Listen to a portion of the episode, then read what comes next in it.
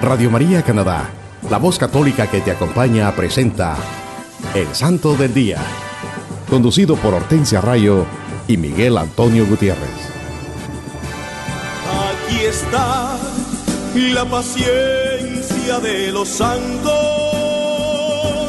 los que guardan los mandamientos de Dios,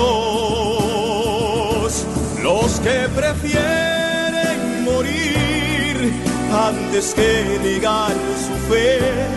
Aquí está la paciencia de los santos. Aquí está la paciencia de los santos, los que guardan los mandamientos de Dios, los que prefieren morir que negar su fe. Aquí está la paciencia de los santos.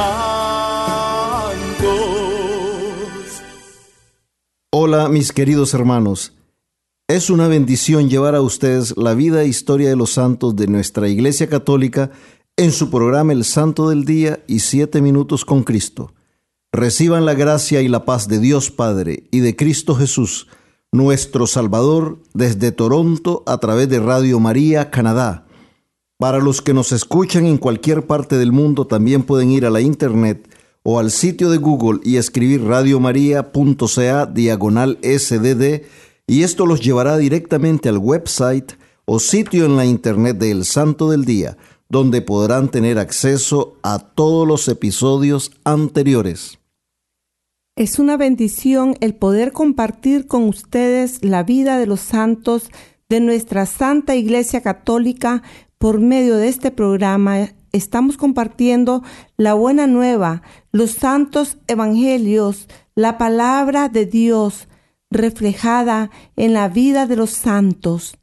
Estos hombres y mujeres de Dios que decidieron hacer de la vida y enseñanzas de nuestro Señor Jesucristo su estilo de vida, el objetivo principal de sus vidas, y al igual que el Maestro lo dieron todo por amor a Dios y a sus hermanos. Ellos evangelizaron con su testimonio de vida en el día a día. Hicieron la voluntad de Dios. Se hicieron más pequeños, más humildes, al igual que nuestro Señor Jesucristo, para darle toda la gloria a Dios nuestro Padre. Sí, hermanos, el Catecismo de la Iglesia Católica nos dice en el primer párrafo del numeral 2785, 2785, un corazón humilde y confiado que nos hace volver a ser como niños, porque es a los pequeños a los que el Padre se revela. El catecismo de la Iglesia Católica nos los dice claramente, hermanos, que solamente teniendo un corazón lleno de humildad y lleno de confianza en Dios, que nos hace ser como los niños, es que podremos ver la revelación del Padre a nosotros, porque solo a los más pequeños, a los más humildes, es a los que Dios se les revela. Esto se basa en la santa palabra de Dios en el Santo Evangelio según San Mateo, capítulo 11, versículo 25. En aquel tiempo, tomando Jesús la palabra, dijo, Yo te bendigo, Padre, Señor del cielo y de la tierra, porque has ocultado estas cosas a sabios e inteligentes, y se las has revelado a pequeños. Palabra de Dios. Te alabamos, Señor. Y también nos lo dice otra vez en el mismo Santo Evangelio según San Mateo 18:3.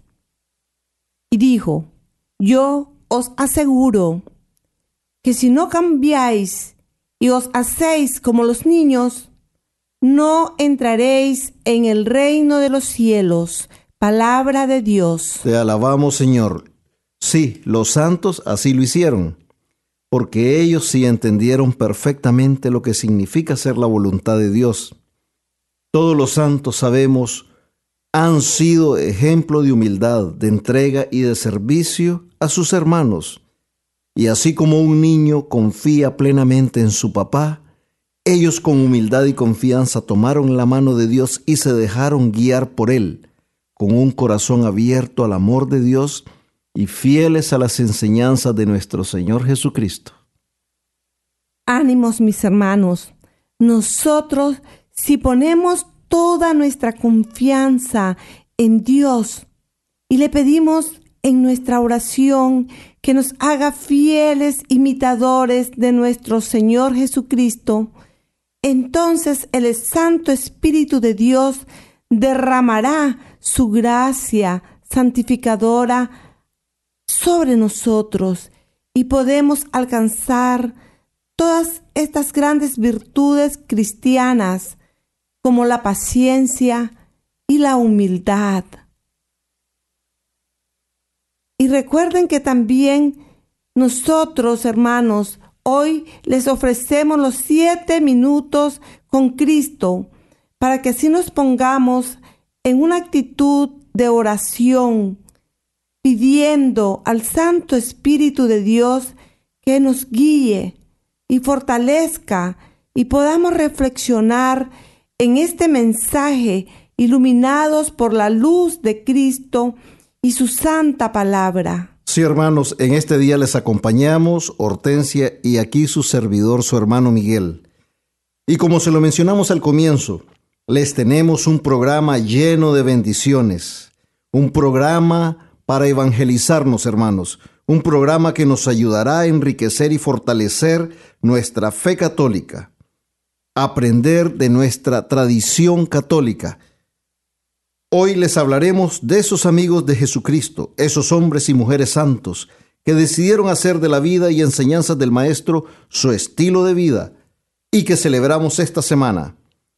Y en esta semana celebramos también a Nuestra Señora de Fátima, que es una gran fiesta para nuestra Iglesia Católica tenemos que recordar, hermanos, que mayo es el mes de la Virgen y por eso con mucho gozo, con mucho amor, con mucha alegría tenemos que celebrar a la Santa Virgen este mes de mayo. Y el 13 de mayo tenemos que acordarnos de la aparición de Nuestra Señora de Fátima, la Madre de Dios, la Madre nuestra.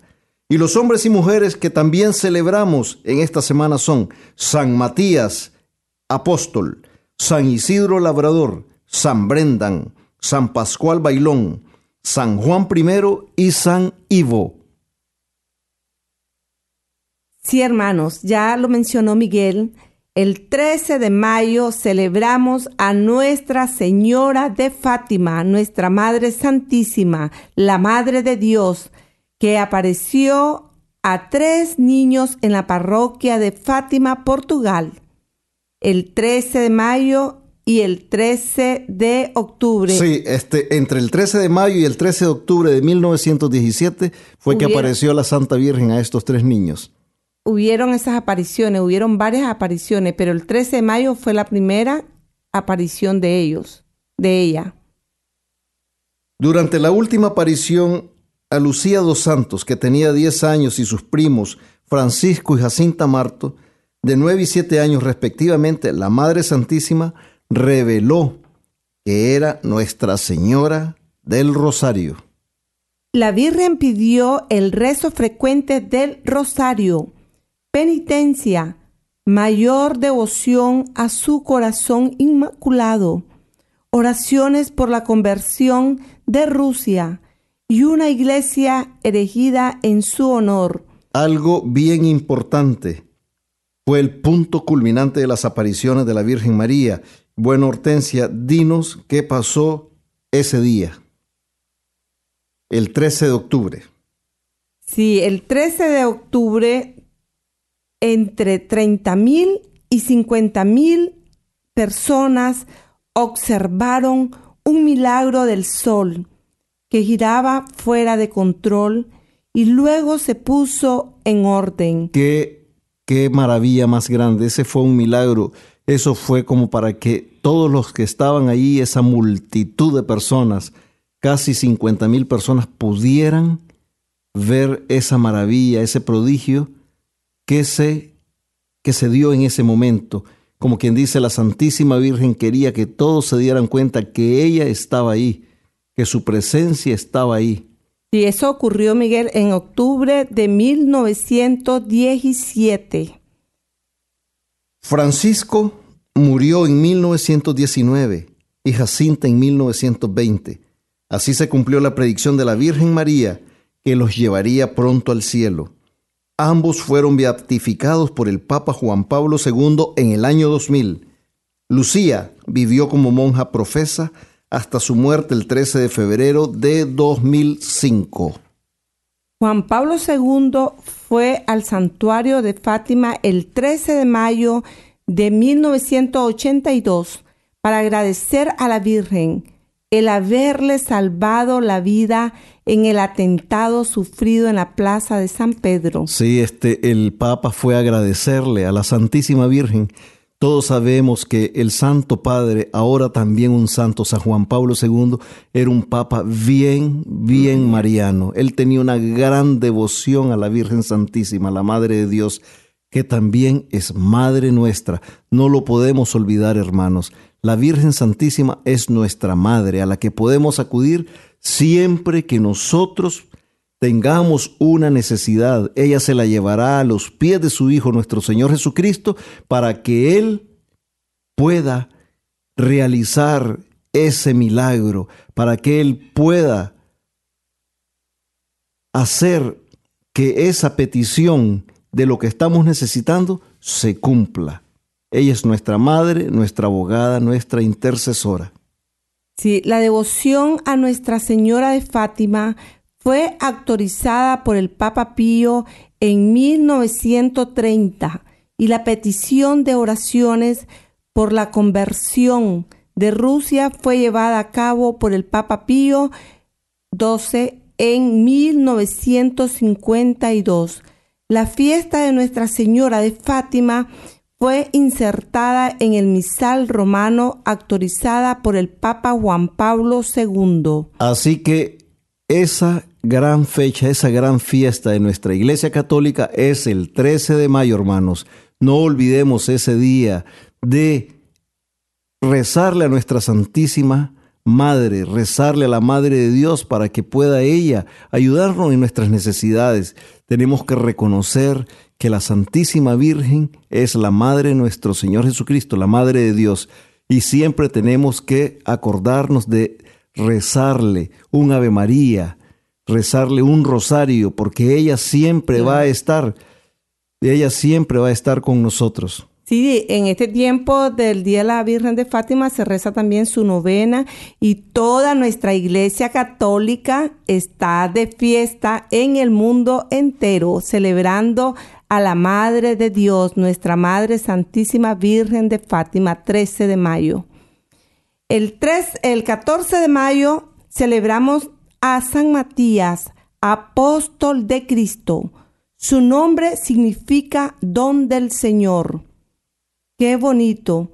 Mira, Matías, don del Señor. Él ya traía, él ya traía su nombre porque en, en la lengua que se usaba en ese tiempo, en el lenguaje de los judíos, eso significa Matías, don del Señor. Don del Señor. Y sabemos por los hechos de los apóstoles que San Matías había sido uno de los compañeros de nuestro Salvador Jesucristo, desde el día en que fue bautizado por San Juan. Porque, sí, porque cuando surgió la cuestión de elegir un apóstol para ocupar el lugar de Judas el traidor, San Pedro dijo lo siguiente, ahora pues, conviene que de todos los varones que nos han acompañado todo el tiempo, en que vivió entre nosotros el Señor Jesús, a partir del bautismo de Juan hasta en que fue arrebatado en alto de entre nosotros, uno de ellos sea testigo con nosotros de su resurrección. Palabra de Dios. Te, alabamos, Señor. Señor. Esto está Hechos de los Apóstoles, capítulo 1, versículo 21. Sí, dos hombres fueron propuestos, Barsabas y, y Matías, y este fue escogido habiendo echado suertes. Cerca de 120 personas estuvieron presentes en esta elección. De acuerdo con la tradición antigua que nos ha llegado a través de Clemente de Alejandría y confirmada por Eusebio y San Jerónimo, Matías fue uno de los 72 discípulos de nuestro Señor Jesucristo. Qué interesante, ¿ah? San Matías. Sí, fue después de este hecho que el Espíritu Santo descendió sobre los apóstoles, entre los cuales se contaba con San Matías. Clemente de Alejandría también adscribe, o sea que corrobora, que San Matías se hizo notar por inculcar la necesidad de mortificar la carne con sus pasiones y deseos sin freno. De acuerdo con los griegos, San Matías padeció el martirio en Cólquida. Cólquida era un distrito de Asia Menor, situada en las costas del Mar Negro, al sur de las montañas del Cáucaso. Él también es conocido como el patrono de los carpinteros.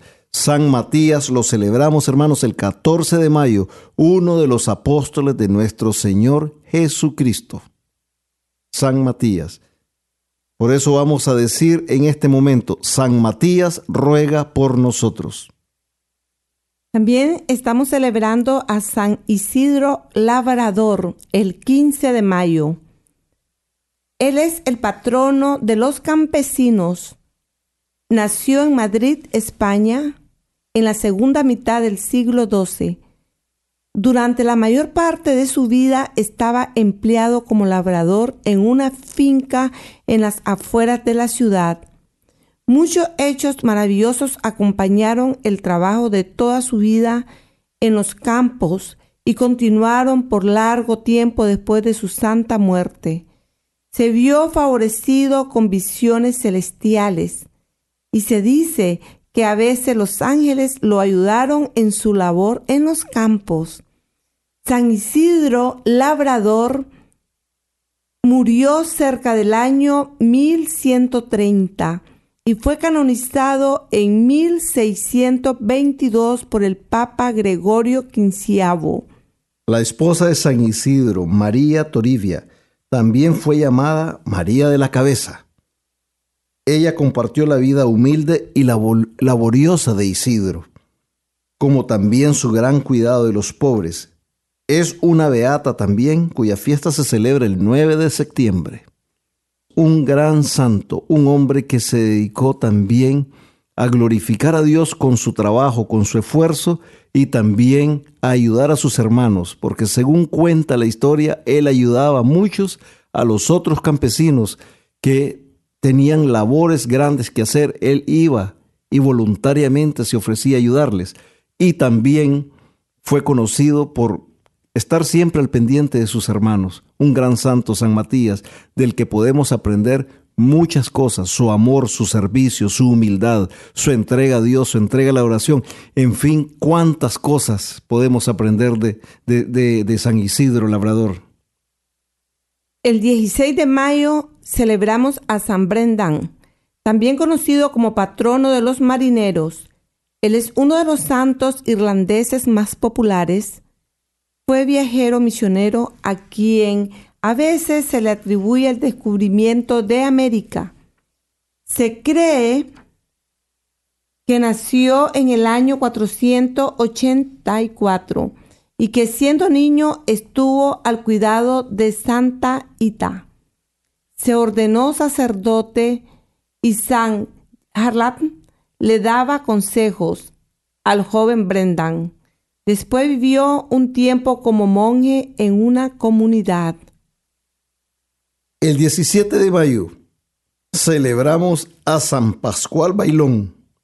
Él es el patrono de los congresos eucarísticos. Nació en Torre Hermosa en el Reino de Aragón, España, en el año 1540. Pasó su primera niñez como pastor. También quería instruirse porque él siempre cargaba un libro y les pedía a los que pasaban que le enseñaran el alfabeto, así que en corto tiempo también aprendió a leer. Llevó la vida de un pastor hasta los 24 años y a través de la oración y la lectura de obras piadosas y la contemplación avanzó rápidamente a la perfección, que cuando decidió abrazar el estado religioso ya había avanzado grandemente en la santidad. Cuando decidió hacerse religioso, evitó expresamente los monasterios ricos.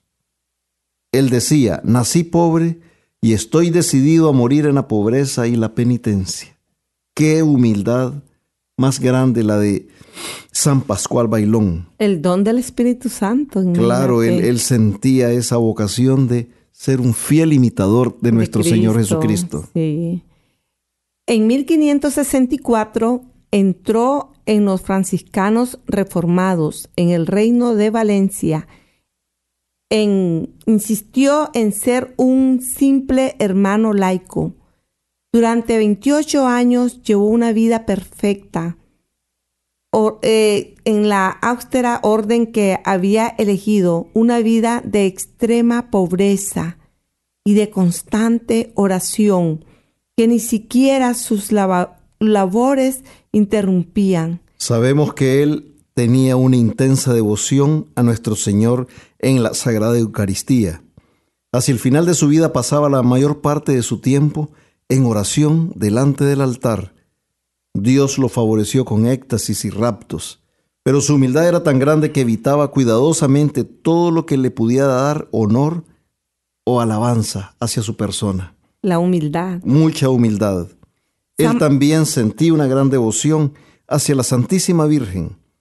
Murió en el año 1592 y fue canonizado en 1690 por el Papa Alejandro VIII.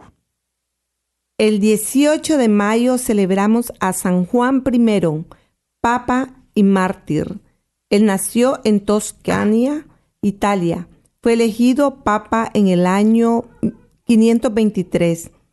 En ese momento el rey era Teodorico y era arriano. En el momento que San Juan I se hizo Papa y comenzó a poner presión a los cristianos en su territorio, Debido a la postura del Papa y Justino I, el primer emperador cristiano en 50 años. Él fue encarcelado por Teodorico y murió poco después en el año 526 debido a los maltratos recibidos. Eh, fue un, mártir, se le considera un mártir porque él fue, eh, él murió a causa de todas esas torturas persecuciones, sufrimientos que él sufrió de parte de Teodorico, que era un rey arriano. Ya habíamos mencionado en muchos programas antes, hermanos, que los arrianos eran una corriente de herejes dirigidas por Arrio. Estos arrianos realmente lo que ellos decían era que querían negar la divinidad de Cristo, de nuestro Señor Jesucristo. Por eso se les consideró herejes. El 19 de mayo celebramos a San Ivo. Él nació alrededor del año 1253 en Bretaña. San Ivo, también conocido como Id, fue mandado a París para que recibiera una mejor educación. Él se especializó en filosofía, teología y derecho canónico y derecho civil. Muy, muy dedicado a los estudios era San Ivo Después regresó a Bretaña y fue nombrado juez diocesano y cumplió sus deberes con equidad, incorruptibilidad y preocupación por los pobres y necesitados.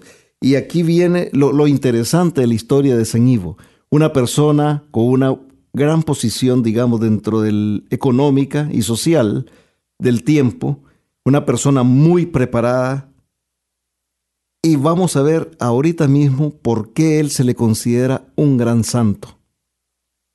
Sí, porque él, su fama se extendió rápidamente y se le conoció como el abogado de los pobres. Imagínense, el abogado de los pobres. En, aquella, en aquellos tiempos, en, en, alrededor de la Edad Media, una persona que se dedicara a defender a los pobres, una persona de, de, de estatus, estrato social alto, era algo que no se miraba. Solo un santo podía hacer eso. Insólito, exactamente la palabra correcta. Solo un santo podía tomar esta actitud, esta determinación. Ayudó a muchos pobres en los tribunales, llegando al punto de pagarles los gastos y hasta visitarlos en las cárceles. Como juez siempre quiso reconciliar a las partes en conflicto para que llegaran a un acuerdo amistoso y no hicieran gastos innecesarios. En 1284 fue ordenado sacerdote y se dedicó a trabajar en su parroquia. Puso sus conocimientos legales al servicio de sus feligreses. Vivió austeramente y sin pretensiones instruía a las personas en las cosas espirituales y materiales y predicaba la palabra de Dios con gran poder. El 19 de mayo de 1303, este abogado, que era un hombre santo, compareció ante su último juez para recibir su recompensa fue canonizado en 1374 por el Papa Clemente VI. Un gran santo San Ivo se dedicó con todos sus conocimientos, toda su influencia siempre a favorecer a los pobres. Y ya cuando se hizo sacerdote, él continuó también, continuó ayudando a sus feligreses con, de, llevándolos por el camino de Cristo, pero también ayudándoles en sus necesidades materiales lo que quiere decir aquí que Él ofreció esa salvación a sus hermanos, llevando la nueva, la, nueva, la buena nueva de Cristo Jesús, pero también cumplió su parte con las obras. Tenía ese don de la piedad. Claro, era, era, era, un santo que siguió el ejemplo de amor y misericordia de Jesucristo. Las bienaventuranzas, Miguel. Hermanos, quiero compartirles lo que Santo Tomás de Aquino decía acerca de la humildad. Esto de no fiarse del propio parecer nace de la humildad. Por ello, el capítulo 2 de los Proverbios dice que donde hay humildad, hay sabiduría.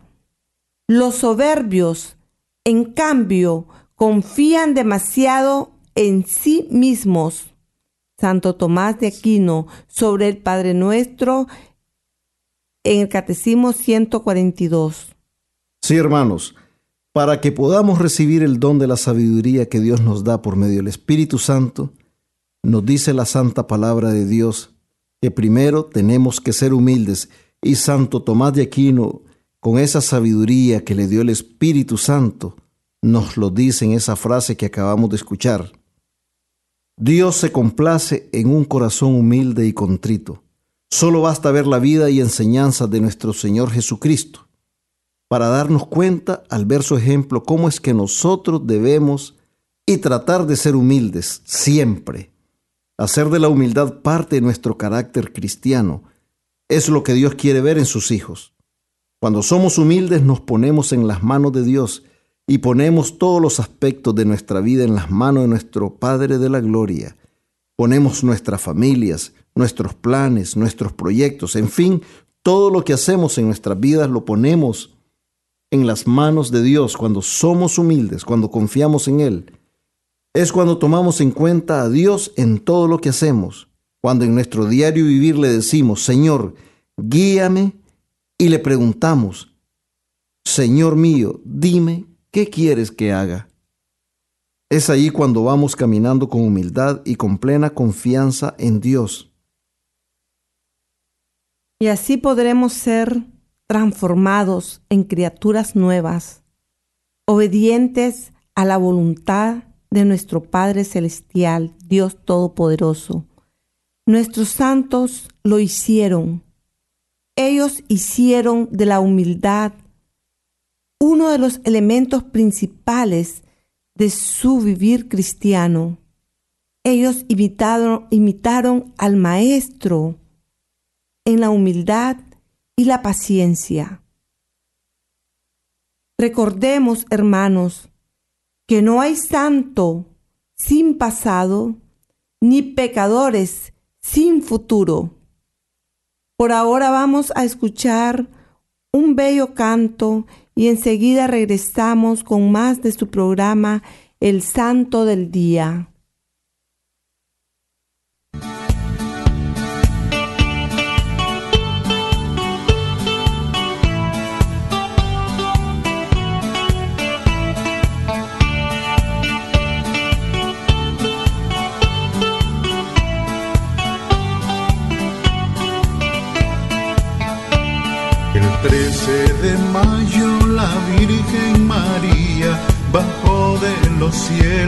A iría. El 13 de mayo la Virgen María bajó de los cielos a iría.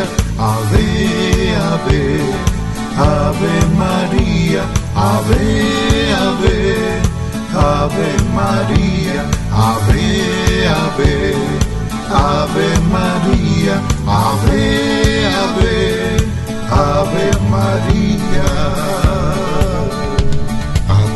pastorcitos la Madre de Dios descubre el misterio de su corazón. A tres pastorcitos la Madre de Dios descubre el misterio de su corazón. Ave, ave, ave María, ave, ave, ave María, ave, ave, ave María, ave, ave, ave María.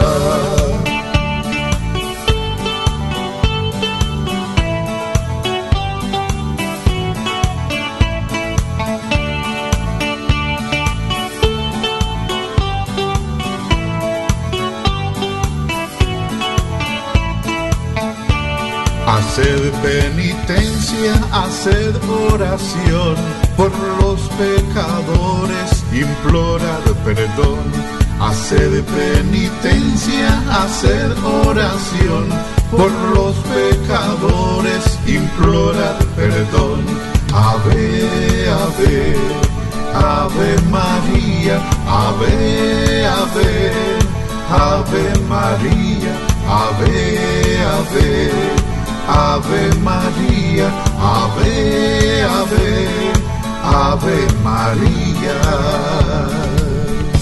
El Santo Rosario constante es rezar y la paz del mundo el Señor dará. El Santo Rosario constante es rezar y la paz del mundo el Señor dará. Ave, ave. Ave María, Ave, Ave, Ave María, Ave, Ave, Ave María, Ave, Ave, Ave María.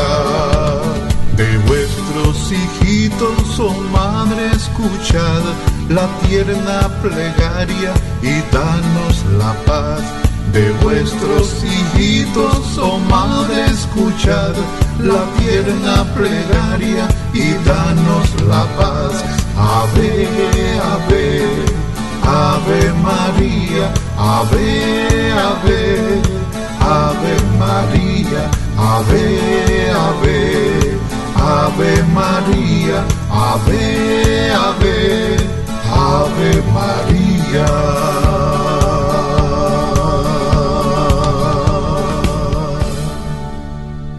Usted está escuchando El Santo del Día y Siete Minutos con Cristo en Radio María Canadá, la voz católica que te acompaña.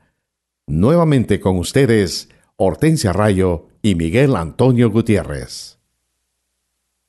Hola mis queridos hermanos, Dios les bendiga hoy y siempre. Bienvenidos a una nueva emisión de Siete Minutos con Cristo en esta nueva transmisión de Radio María Canadá la voz católica que te acompaña.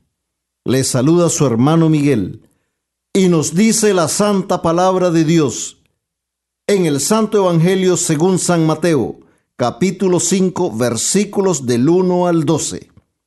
Viendo la muchedumbre, subió al monte, se sentó, y sus discípulos se le acercaron, y tomando la palabra les enseñaba diciendo, Bienaventurados los pobres de espíritu, porque de ellos es el reino de los cielos. Bienaventurados los mansos, porque ellos poseerán en herencia la tierra. Bienaventurados los que lloran, porque ellos serán consolados. Bienaventurados los que tienen hambre y sed de la justicia, porque ellos serán saciados. Bienaventurados los misericordiosos, porque ellos alcanzarán misericordia. Bienaventurados los limpios de corazón, porque ellos verán a Dios. Bienaventurados los que trabajan por la paz, porque ellos serán llamados hijos de Dios. Bienaventurados los perseguidos por causa de la justicia, porque de ellos es el reino de los cielos. Bienaventurados seréis cuando os injurien y os persigan, y digan con mentira toda clase de mal contra vosotros por mi causa. Alegraos y regocijaos, porque vuestra recompensa será grande en los cielos, pues de la misma manera persiguieron a los profetas anteriores a vosotros. Palabra de Dios, te alabamos Señor. Queridos hermanos, es una bendición compartir con ustedes acerca de las bienaventuranzas. Nuestro Señor Jesucristo, en las bienaventuranzas, nos hace una clara descripción de la persona santa, sin decirlo, sin mencionarlo. Él nos lo dice claramente, cómo debe ser un verdadero discípulo de Él. Si nos detenemos a pensar cuidadosamente en las bienaventuranzas, se encuentra la descripción de nuestro Señor Jesucristo, el Santo de los Santos. En este día, mis queridos hermanos, vamos a reflexionar en la primera de las bienaventuranzas. En el Sermón de la Montaña, nuestro Señor Jesucristo nos da una enseñanza nueva. Es como que el Maestro nos da ese manual que todos sus discípulos tienen que seguir para alcanzar el reino de los cielos. Cuando pensamos en la definición de lo que significa bienaventuranza, nos damos cuenta que significa una proclamación de la felicidad o la dicha de una persona en una circunstancia específica o bajo ciertas condiciones. Esta enseñanza, este sermón está dirigido a todos nosotros, al pueblo de Dios, que ha recibido la revelación divina. Es en la montaña donde Dios está revelando a su pueblo. Nos damos cuenta al reflexionar en estas bienaventuranzas que no son nada fáciles de practicar. Tenemos que tener una gran fe en Dios y elevarnos con nuestra fe al nivel de la montaña subir a otro plano más alto para poder recibir este mensaje de amor y misericordia, esta enseñanza que nos invita a ser mejores hijos de Dios, que nos haga alcanzar algo más que la felicidad o la dicha, que nos haga sentir un gran gozo en nuestro corazón al saber que nuestro Señor Jesucristo nos invita a ser como Él, a vivir nuestra existencia de acuerdo a estas enseñanzas, que en realidad son una descripción de Él mismo. Nos dice la primera bienaventuranza. Bienaventurados los pobres de espíritu, porque de ellos es el reino de los cielos. Hermanos, Jesús es el modelo de pobreza de espíritu.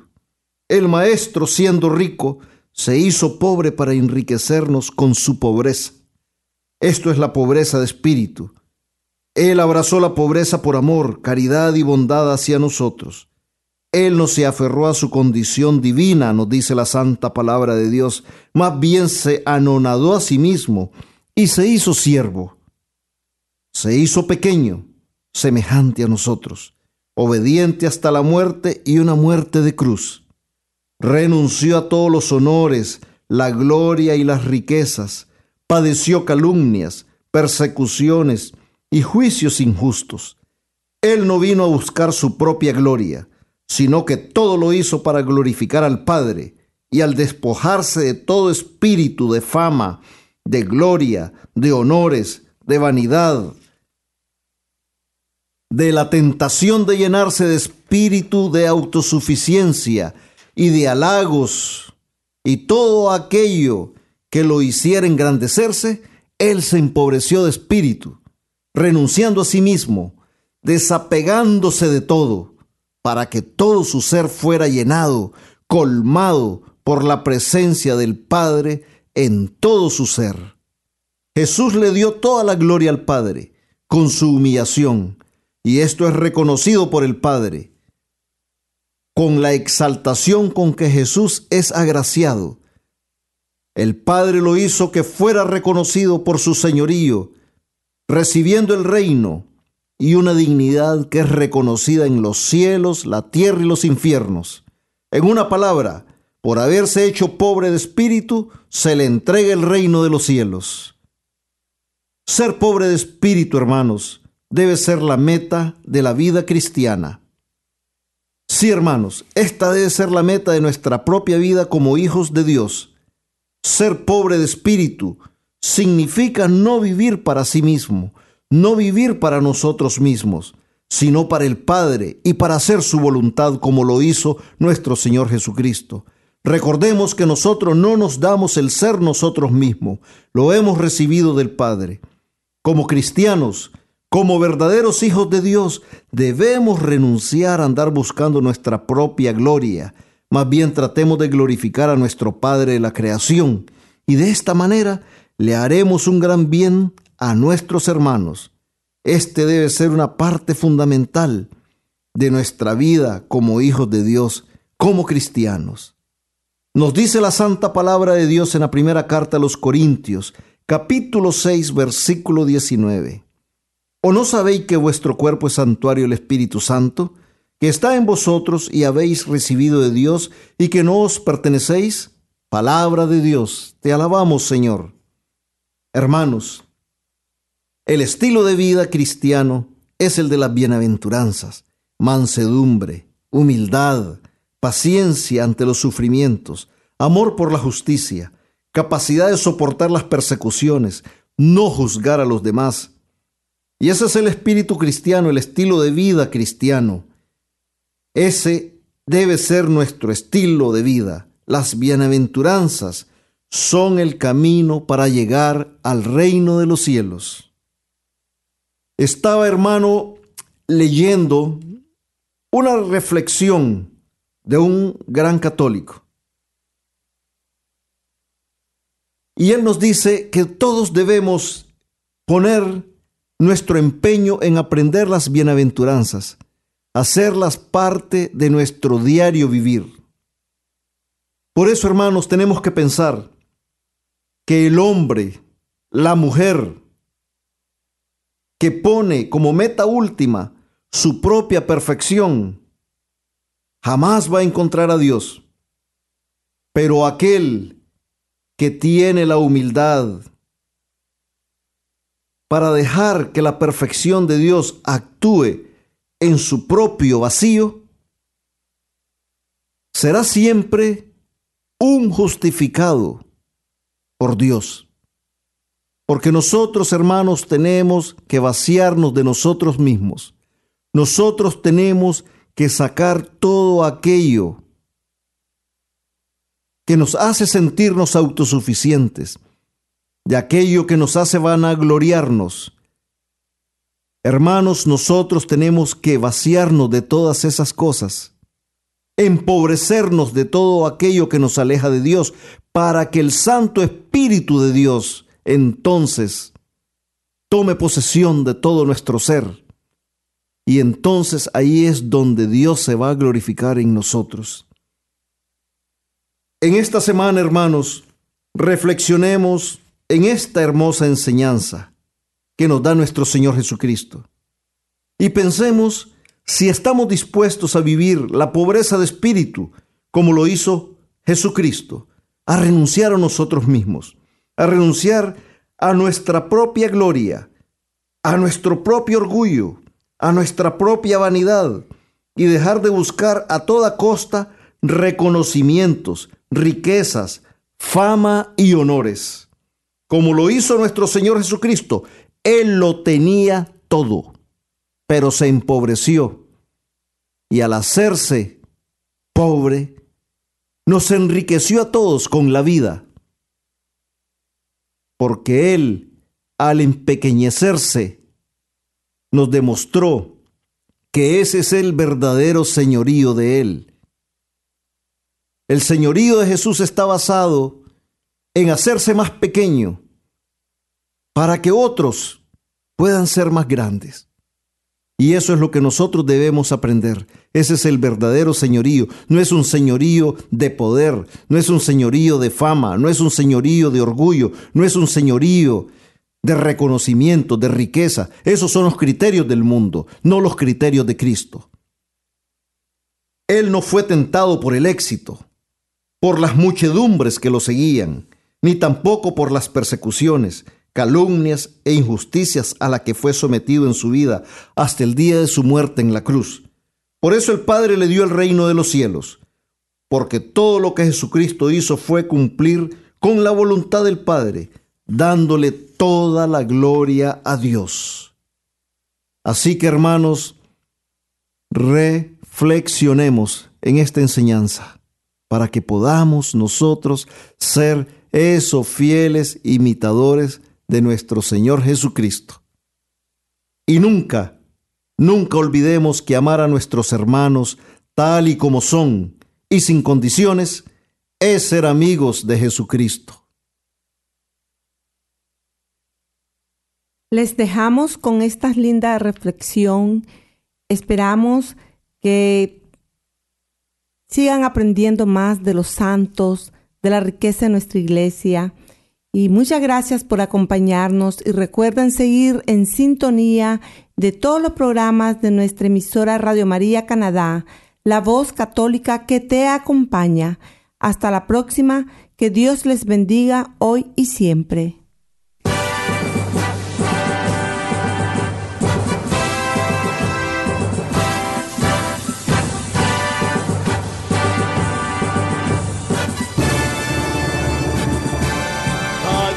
Está la paciencia de los santos, los que guardan los mandamientos de Dios, los que prefieren morir antes que negar su fe. Aquí está la paciencia de los santos. Usted escuchó El Santo del Día y Siete Minutos con Cristo, conducido por Hortensia Rayo y Miguel Antonio Gutiérrez, en Radio María Canadá, la voz católica que te acompaña. Los que prefieren morir antes que negar su fe, aquí está la paciencia de los santos.